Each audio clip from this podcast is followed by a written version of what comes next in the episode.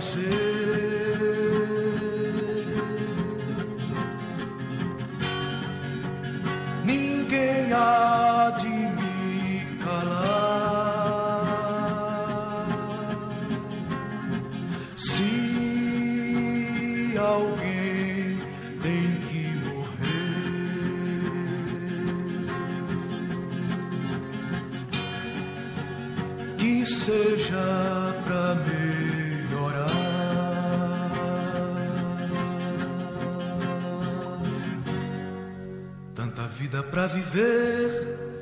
Tanta vida a se acabar.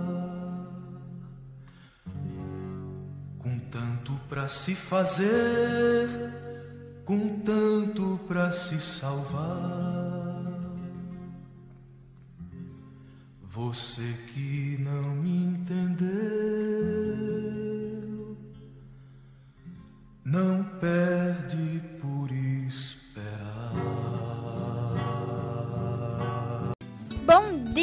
boa tarde, boa noite, boa madrugada, meus queridos ouvintes aqui do canal Clique História.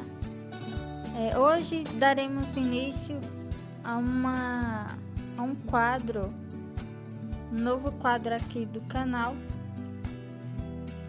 que tem a- o objetivo de analisar, né, ser é, uma análise em forma de conversa sobre filmes, séries, documentários, também sobre música e sempre tratando é, de temas que possam instigar um debate histórico, uma conversa mais reflexiva. E hoje, no nosso primeiro quadro, nós temos a, uma convidada especial do curso de História, é Ana Beatriz Gomes. Seja bem-vinda ao nosso canal. Ela que terá aqui também uma forte presença nesse quadro, né? Esse será o primeiro de muitos outros podcasts que faremos, né, sobre filmes e análise de filme, documentário, enfim. E hoje, para o nosso primeiro debate de filme, ela escolheu Bacurau, né? E eu já começo a perguntar o porquê dessa escolha, por que escolheu Bacurau e também é perguntar o que que significa Bacurau, né? Qual o significado desse nome, né? Bacurau. Então seja bem-vinda. E é isso, é, ouvintes do Clique História. Aumenta o som, aumenta o volume, coloca o fone de ouvido e clique História.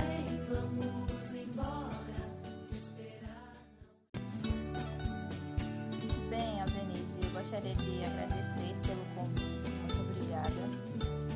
Bem, eu escolhi o filme Bacurau porque é um filme que reflete uma metáfora do Brasil atual e que nele problematiza várias questões várias questões simultâneas aos acontecimentos na sociedade brasileira atual em suas diversas esferas. E esses e esses problemas, essas questões, elas refletem e fazem alusão é, a como funcionam as relações de poder, a estrutura social, uma inexistência de políticas públicas e direitos e a questão da resistência e a propagação da violência, entre outros, presente no filme, e como veremos posteriormente num povoado intitulado Bacurau. Bem, o significado de Bacurau representa um pássaro madrugador, que a gente vai ver muito presente no filme, a questão do conceito de Bacurau, mas também faz, a, faz referência também aos ônibus que passam pela madrugada.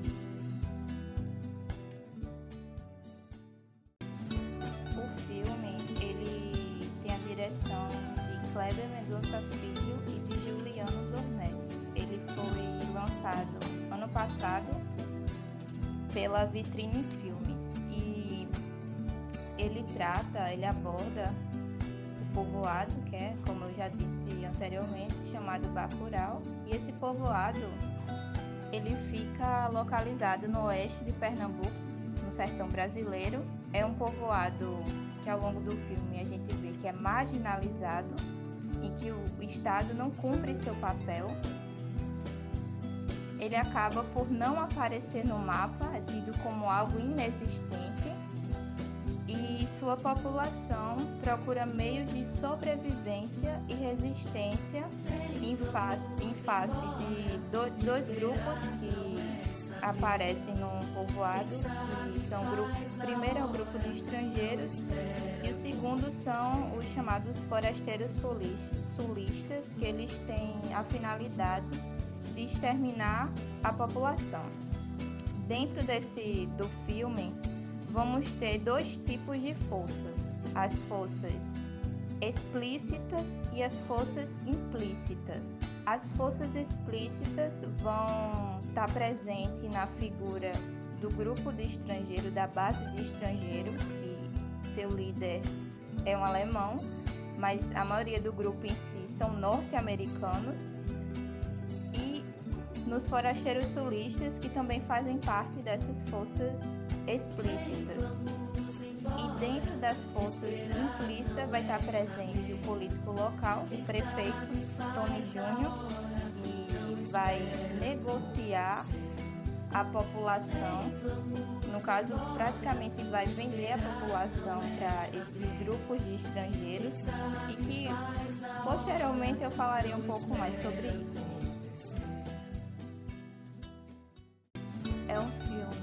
Traz muitas simbologias e metáforas vai se refletir bastante nos, nos personagens de Bacurau e no, nos personagens referentes aos grupos que eu citei anteriormente.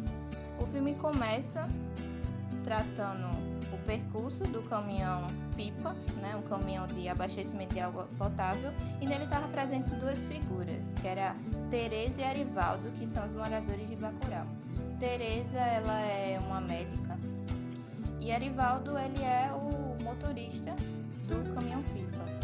E o que chama atenção é que eles esbarram com uma série de caixões de pessoas mortas, né, que foram assassinadas macabramente, e algumas pessoas que estão carregando esses caixões. E essa cena do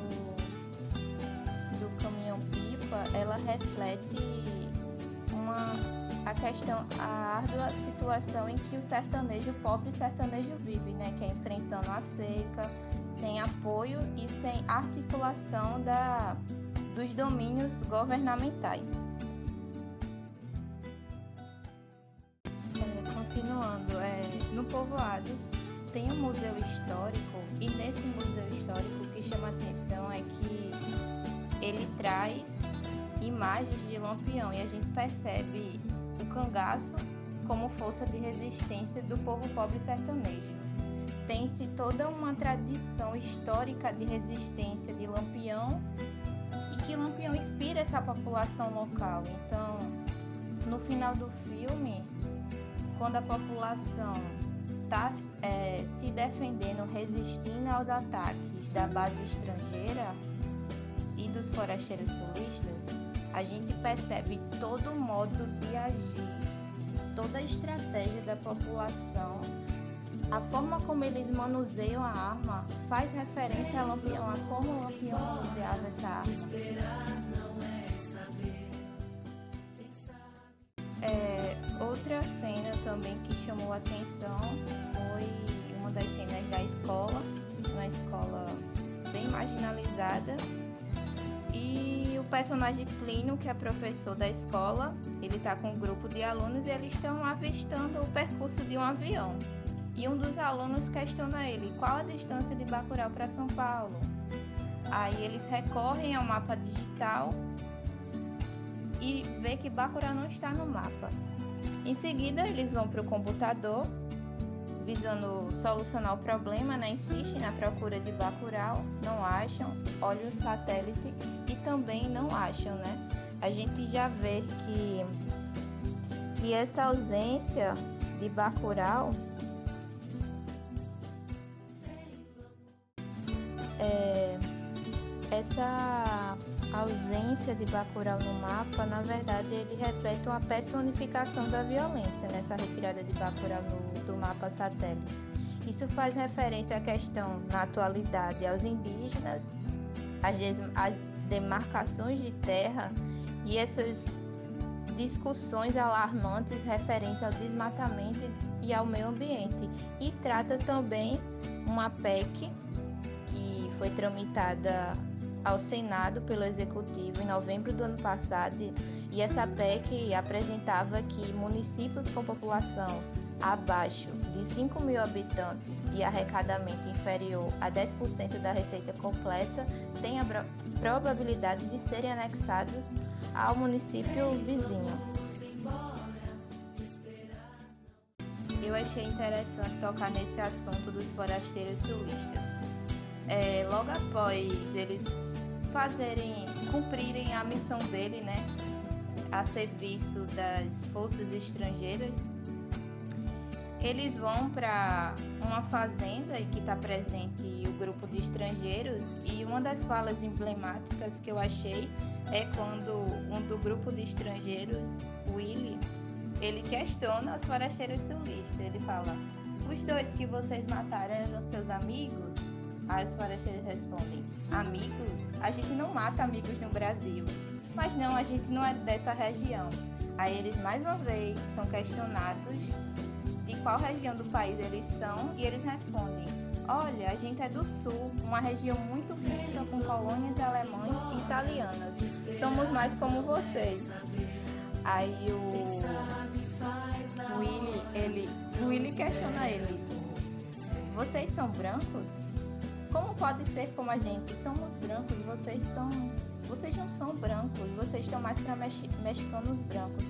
E nessa conversa a gente evidencia o mito da supremacia racial dos Estados Unidos, né? A questão do brasileiro a serviço subordinado aos interesses norte-americanos e como eles querem se igualar aos Estados Unidos, né? Sendo que eles são inferiorizados e a conduta deles se sentirem superiores à população de Bacurau, sabe? A gente vê uma xenofobia intensa, um racismo intenso. A gente vê esse sentimento de, como eu posso dizer,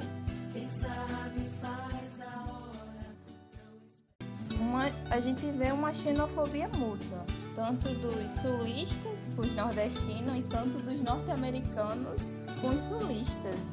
Engraçado é que quando eles acabam sendo assassinados pelos, pelos grupos estrangeiros, os, os estrangeiros parece que a ficha cai ali, né? Eu acho que até pro telespectador que os forasteiros sulistas, eles faziam parte do poder judiciário.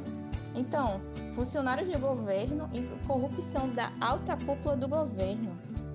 Faz referência, né? A gente pode comparar isso à atualidade, né?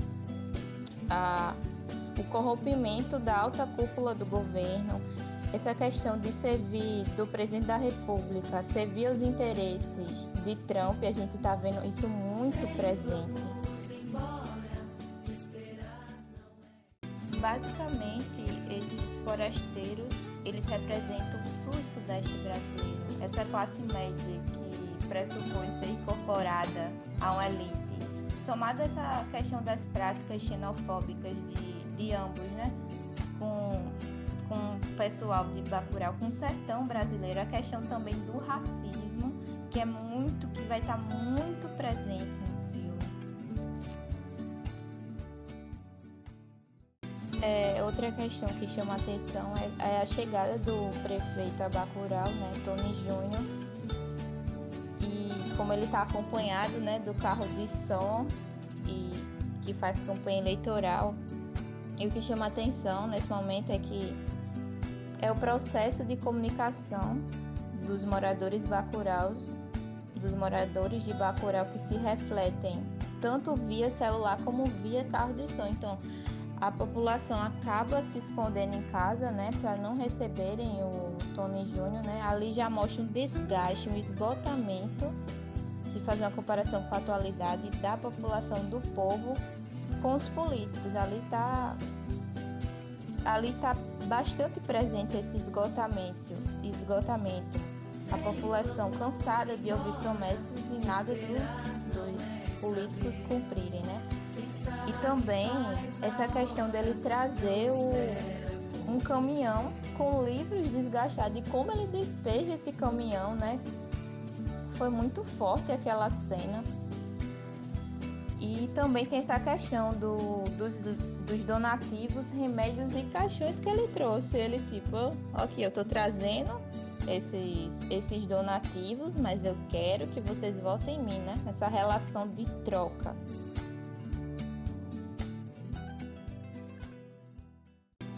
E outra coisa interessante é que quando eles quando Tony Júnior sai de Bacurau com seus assessores, eles levam a força Sandra, que é uma prostituta local.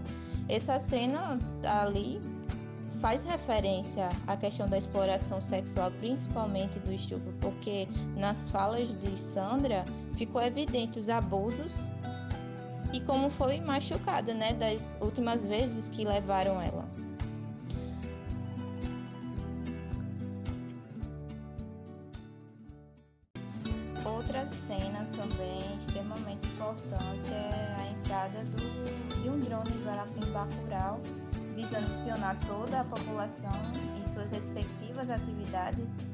Surpreendente é a familiaridade dos moradores de Bacurau com o drone, né?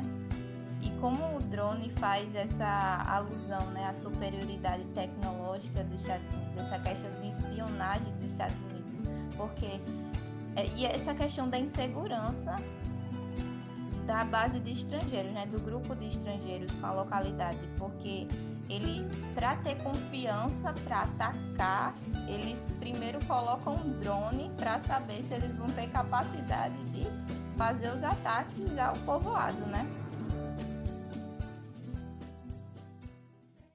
É, depois dessa entrada do drone, essa chegada repentina dos forasteiros, pessoal já começa a sentir insegurança, né? Porque começa a haver uma série de ataques, né? Desde o drone, desde o corte de sinal telefônico feito por forasteiros no armazém. Essa questão do caminhão-pipa que amanhece baleado, é, a morte da família de fazendeiros da Fazenda Tarairu nas redondezas. Então, tudo isso a população começa a sentir insegurança e eles recorrem a um personagem que é chamado Lunga, é o justiceiro do, do povoado, né, que está sendo procurado pela polícia. E o que chama atenção é que é, a polícia está dando recompensa para quem denuncia a Lunga, só que o laço de, de união, amizade, fidelidade com do povoado com ele é tão grande que ninguém denuncia ele.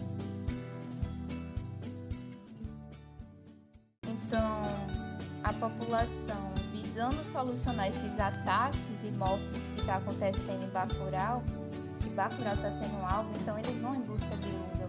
Lunga é um personagem que ele representa uma força homossexual que faz justiça com as próprias mãos. Ou seja, ele quer mudar essa realidade vigente e marginalizada em Bacurau. No entanto, ele é alvo de preconceito pela preferência sexual. Ele não é reconhecido na sociedade, mas em Bacurau a gente vê a inexistência desse preconceito com a opção, com a preferência sexual de Lula.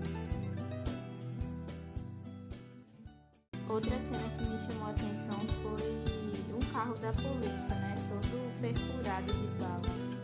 E esse carro da polícia ele aparece mais de uma vez no filme? Mas tem uma cena, um momento em que os estrangeiros, né?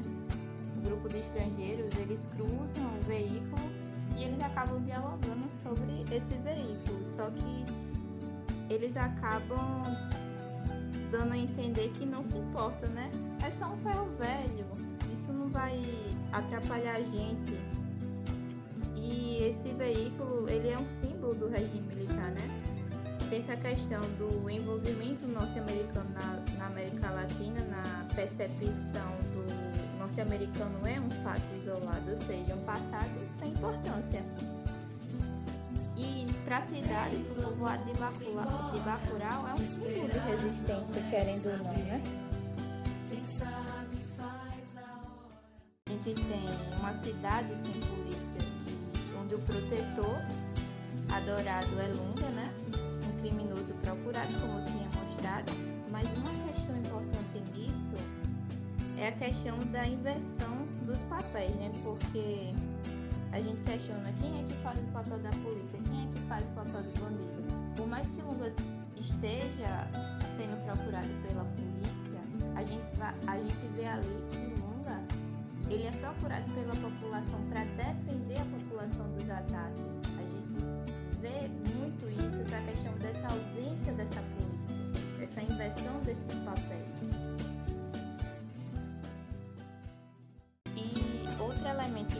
outro elemento presente na, na escola é porque ela representa ao mesmo tempo que proteção e uma resistência. Que a gente vai ver muito isso, né? Porque a população de Bacurau,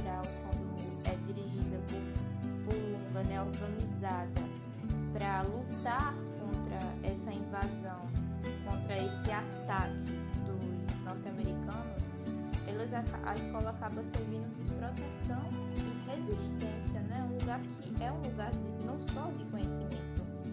E outra coisa que eu reparei é o nome da, de uma escola que passou, é João Carpinteiro, o nome da escola, né? A gente vê aí que em um país, o Brasil no caso, cujos nomes da escola ainda são em homenagem a bandeirantes e a ditadores, né? Pessoas que de alguma forma elas não representam o protagonismo popular, mas em Bacurau a gente vê esse protagonismo popular. É, Para atacar Bacurau, esse grupo de estrangeiros, se divide em vários grupos para atacar em várias frentes. E o líder desse grupo, né, que eu acabei não ressaltando quem é, que é Michael, Ele eu acho que é, é o único alemão do grupo. O que chama atenção é sua personalidade. Ele é um narcisista. A gente vê muito isso no filme. Ele age como narcisista e como um nazista. Porque isso de matar sangue frio, essa questão de querer exterminar a população, isso fica muito evidente na personalidade de, de Michael. Tanto que quando tem uma cena que ele acaba vendo Domingas, né? Cozinhando para ele, né? Aquele é o primeiro ataque de frente que a gente tem, né? Ele na frente do que está na base. E Domingas questiona ele porque ele não quer matar ela.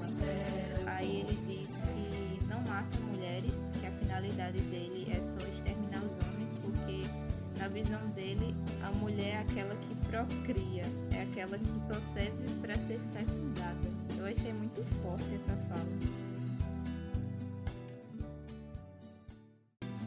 Essa propagação da violência infundada no povoado pelos estrangeiros, ele faz uma referência ao Brasil atual, né?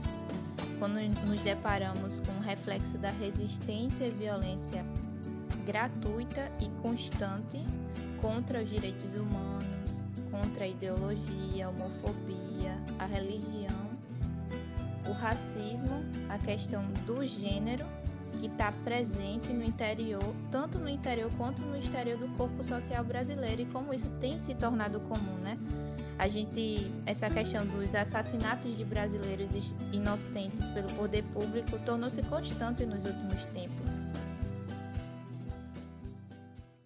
É, nesse poder opressor que é presente tanto na figura do poder estatal, né? que era o prefeito, tanto como nos forasteiros sulistas, era indispensável que esse pessoal, esse povo de Bacurau, esses segmentos fossem desterritorializados e que a resistência deles significava reiterar caber no espaço que, na visão do poder opressor, não lhes pertence, obstaculizando o progresso. Tem-se uma ausência de legitimação vimos dos oprimidos em sua condição humana. A gente vê essa relação, é, relação não, essa objetificação do povoado, é, a população relegada ao esquecimento, tratado como um objeto, como uma coisa, né? Essa, a gente vê uma inexistência da relação pessoa a pessoa. A gente, a gente viu no início como o prefeito negociou a população de Bacurau como objeto, como uma propriedade para as forças estrangeiras. E quase nos minutos finais do filme, a gente vê que o único que sobrevive é o líder da base estrangeira, que é Michael. Ele acaba rendido e quando a população consegue capturar ele, ele acaba revelando que o prefeito negociou o extermínio de todo o povoado, como eu mostrei, como se a população fosse uma propriedade, cabendo à base essa responsabilidade de exterminá-lo, né? A população acabou dando a lição a, ao prefeito e o interessante, eu me questionei porque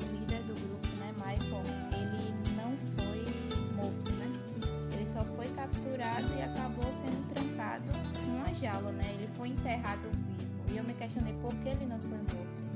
E eu entendi que como ele representa, né, o comportamento nazista, ele sendo nazista foi enterrado não foi eliminado de vez, porque o nazismo não foi eliminado a partir da morte de Hitler. Ele está presente atualmente na atitude das pessoas, do, não só do Brasil, como do mundo inteiro. Isso fica muito claro na imagem.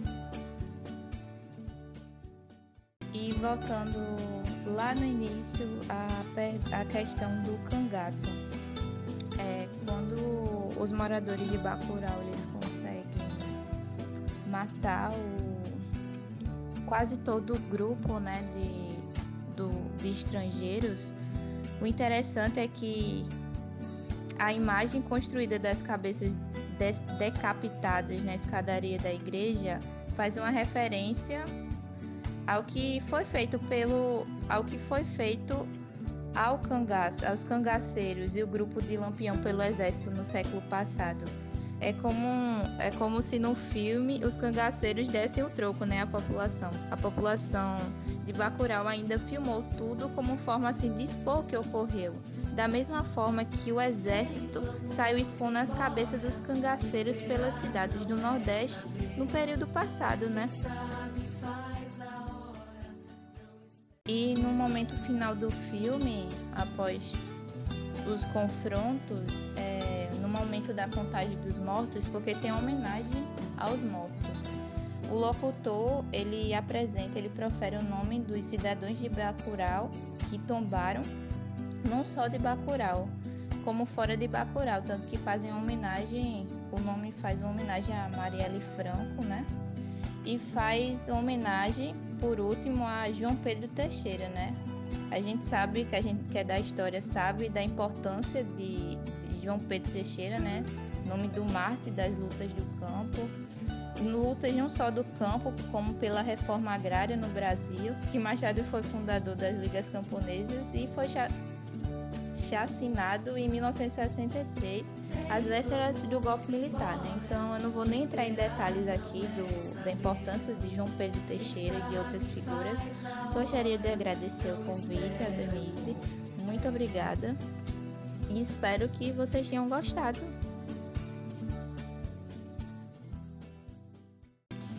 Finalizando aqui a conversa sobre o filme Bacurau,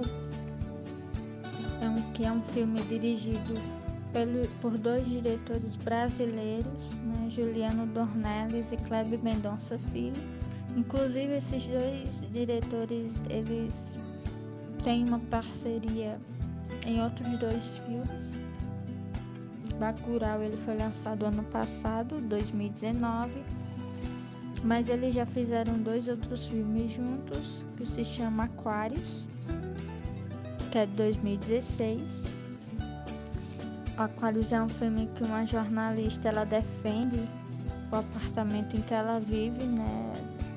O apartamento ele tá para ser demolido para a construção de um grande empreendimento mais uma vez os diretores tratando aí do conflito de classes, né? É, E eles também fizeram outro filme chamado Som ao Redor em 2012. É um diretor, são diretores que se consagram por fazer filmes que tendem a, a trilhar um, caminho de reflexão sobre conflito político, conflito de classe e tem aí como pano de fundo o Brasil. Outros dois filmes que eu queria indicar, que também tem a ver com tudo isso que a gente tratou aqui. É o primeiro filme é Branco Sai, Preto Fica, de 2014, do diretor Adilei Queiroz, diretor brasileiro que também trata de questões sociais e luta de classe. Filme que eu queria descrever com mais detalhes é um filme que eu vi antes de ver Bacurau, chamado Narradores de Javé. É um filme que foi produzido em 2001 pela diretora Eliane Café. É uma história muito interessante, muito engraçada, é um filme bom de se ver. Ele narra a história de um vilarejo chamado Javé. Esse vilarejo, ele estava para ser destruído, né? para servir de lugar é, a uma hidrelétrica, né? Os autori as autoridades públicas elas estavam planejando construir uma hidrelétrica naquele lugar, nesse vilarejo chamado Javé. E a população desse lugar, uma população analfabeta, ela se une contra esse despejo, né? Que elas iriam acabar saindo da cidade e a cidade a todo momento eles dizem, vai, eles dizem, né, vai ser inundada por água e tal. E a solução que esses habitantes encontram é de escrever a história do vilarejo de Javé. Então o enredo do, do filme ele vai ser traçado, né, por essa busca da escrita da história dessa cidade. E como a população é analfabeta em sua maioria, o único morador da cidade que é letrado é Antônio Biá, ele se chama Antônio Biá, e ele vai escrever, ele bate na porta de cada morador para escrever essa história. E é muito interessante porque trabalha elementos da história oral, né? Como que é complicado trabalhar com essa com essa metodologia da história porque cada habitante ali vai puxar a sardinha para o seu lado, vai querer falar bem dos seus antepassados, da sua família. E é difícil você chegar a uma história, uma história real, uma história que, que, que conte acontecimentos que de fato tenham sido reais.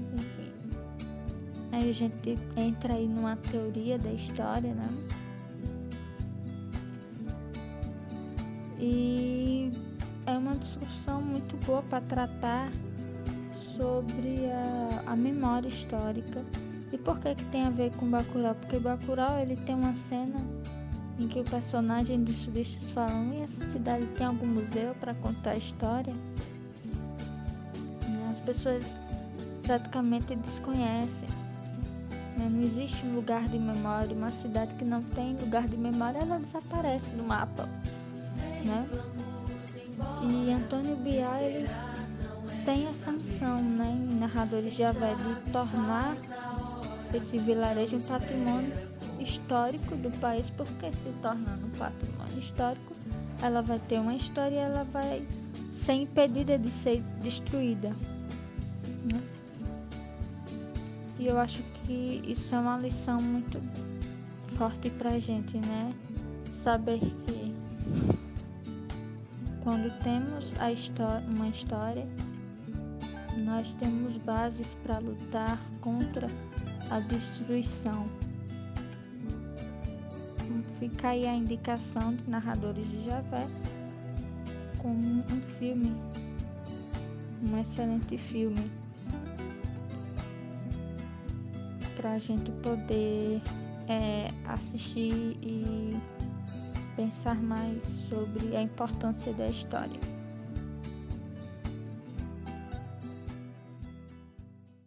E chegando ao fim do podcast, é desnecessário dizer que eu fico muito grata a todos que chegaram até o final desse podcast. Agradeço a nossa convidada é, historiadora, estudante de história do curso da UFPB, Ana Beatriz Gomes. Muito obrigada por sua participação. Nós vamos aperfeiçoar esse quadro cada vez mais e vamos fazer mais análise histórica sobre filmes, série, documentário e música. Essa é a proposta. Quem se interessar, nos contate para também fazer parte desse, desse, dessa conversa, desse projeto. Muito obrigada e até mais.